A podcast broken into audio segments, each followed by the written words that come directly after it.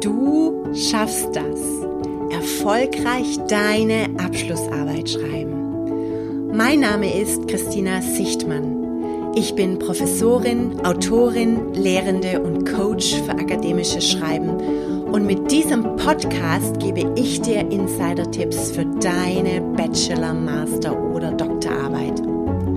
Ja klar schaffst du das, ganz ohne Stress und Schreibblockaden und dafür mit jeder Menge Spaß am Schreiben. Vertrau deinen Fähigkeiten. Bei der Betreuung von Abschlussarbeiten begegnen mir immer wieder sieben typische Fehler, die Studierende machen. In dieser Podcast-Folge gehe ich auf diese sieben Fehler ein und gebe dir Tipps, wie du es besser machen kannst. Kannst diese Fehler vermeiden und von Anfang an eine bessere Arbeit in kürzerer Zeit schreiben. Also, schön, dass du heute am Start bist und los geht's. Viel Spaß mit dieser Episode.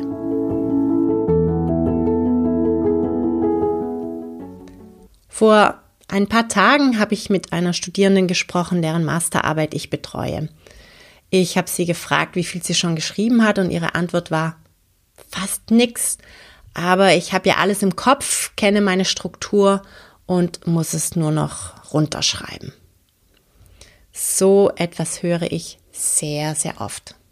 Vor allem auch von Studierenden, die berufsbegleitend ihre Bachelor- und Masterarbeit schreiben und wenig Zeit haben, sich um ihre Arbeit zu kümmern.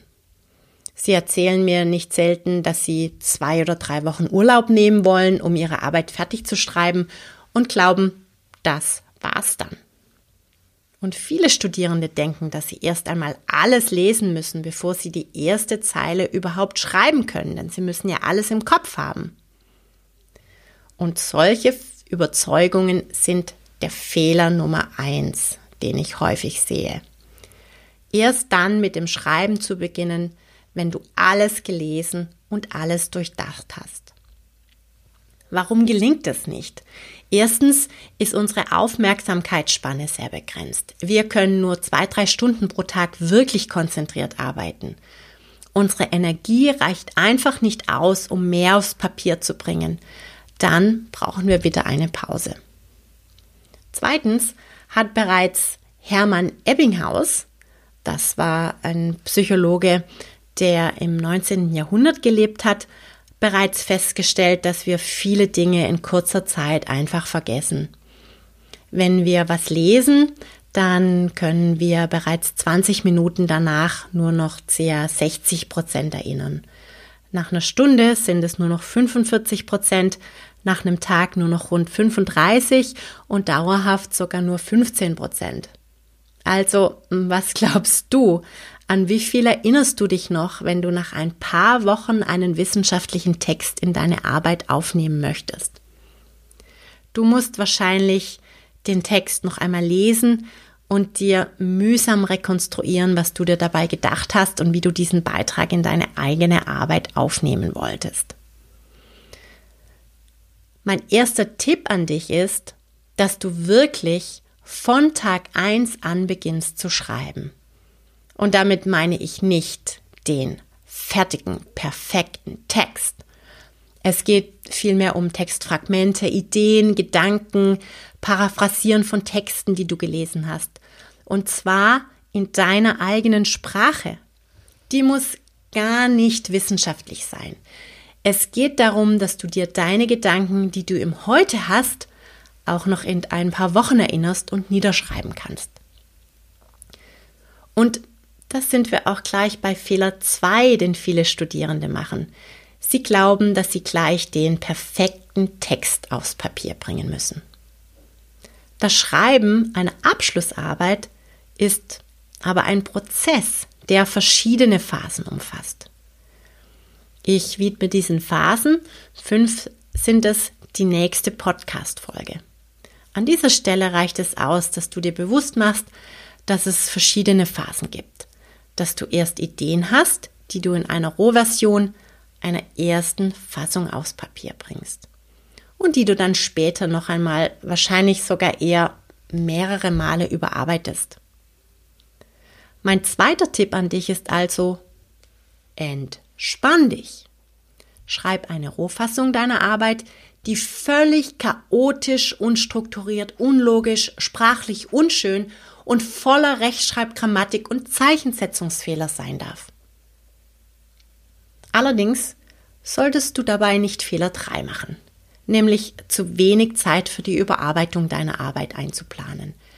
Ganz viele meiner Studierenden unterschätzen nämlich den Aufwand, ihre Arbeit strukturell, inhaltlich und formal zu überarbeiten.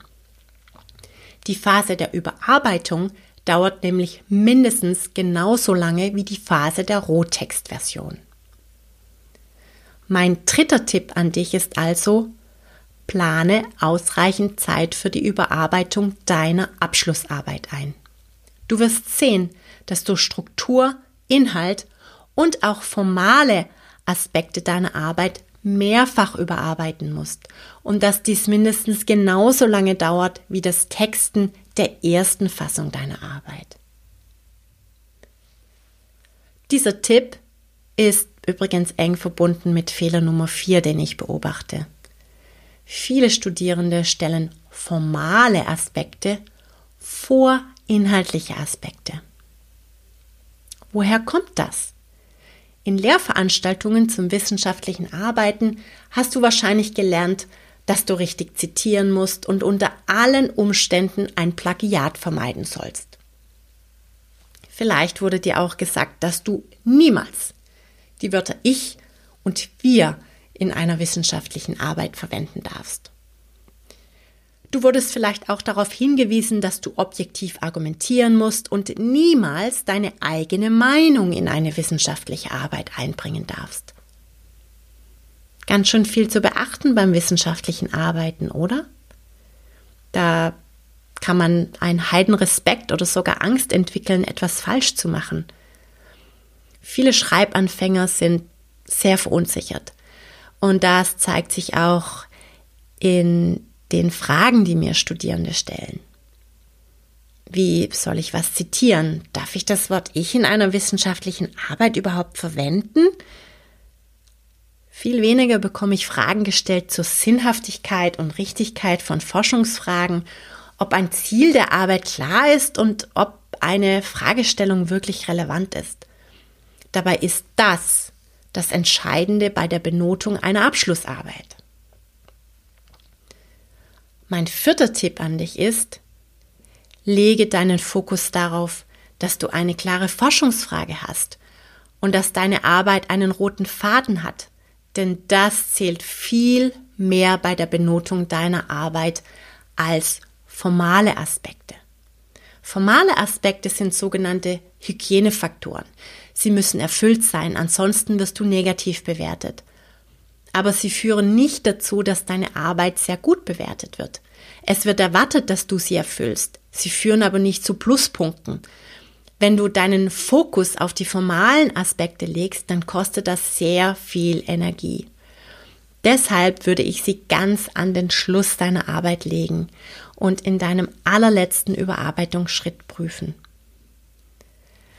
Lege beim Texten deiner Rohversion und auch beim ersten Überarbeitung deinen Fokus erstmal auf die Struktur und den Inhalt deiner Ausführungen, bevor du dich mit all den formalen Aspekten beschäftigst. Natürlich musst du sauber zitieren. Deshalb solltest du von Anfang an alles sehr, sehr sauber in deinen Aufzeichnungen dokumentieren und bei jedem Gedanken eine Quelle notieren, wenn möglich sogar mit Seitenangabe, damit du nochmals nachlesen kannst. Aber beachte immer, dass erst die Struktur die Logik und der Inhalt deiner Ausführungen zählt, bevor formale Aspekte berücksichtigt werden.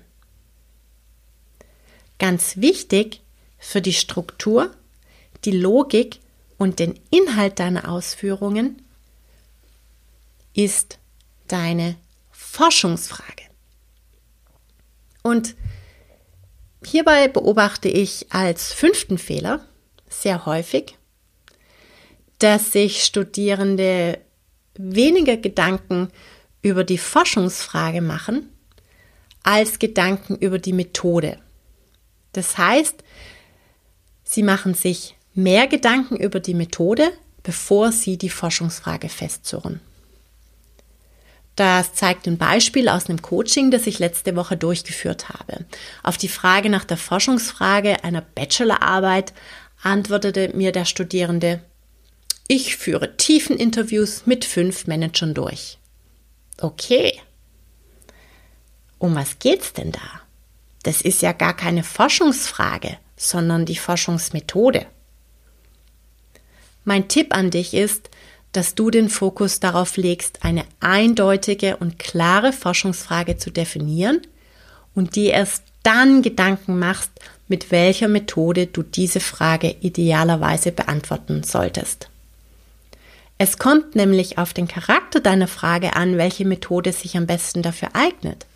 Wenn du beispielsweise ein neues Forschungsfeld bearbeitest, dann macht eine qualitative Untersuchung wie ein tiefen Interview mit Managern Sinn. Wenn es aber ein Forschungsfeld ist, über das bereits sehr viel geschrieben wurde, dann macht wahrscheinlich eine großzahlige Befragung oder ein Experiment mehr Sinn. Die Formulierung einer eindeutigen und klaren Forschungsfrage ist eine sehr große Herausforderung. Und ich habe den Eindruck, dass dies auch daran liegt, dass viele Studierende den Fehler machen, die Einleitung erst ganz zum Schluss zu machen. Und das ist auch der sechste Fehler, den ich häufig beobachte. Der Mythos, dass die Einleitung eh erst ganz zum Schluss geschrieben werden sollte, hält sich ganz fest.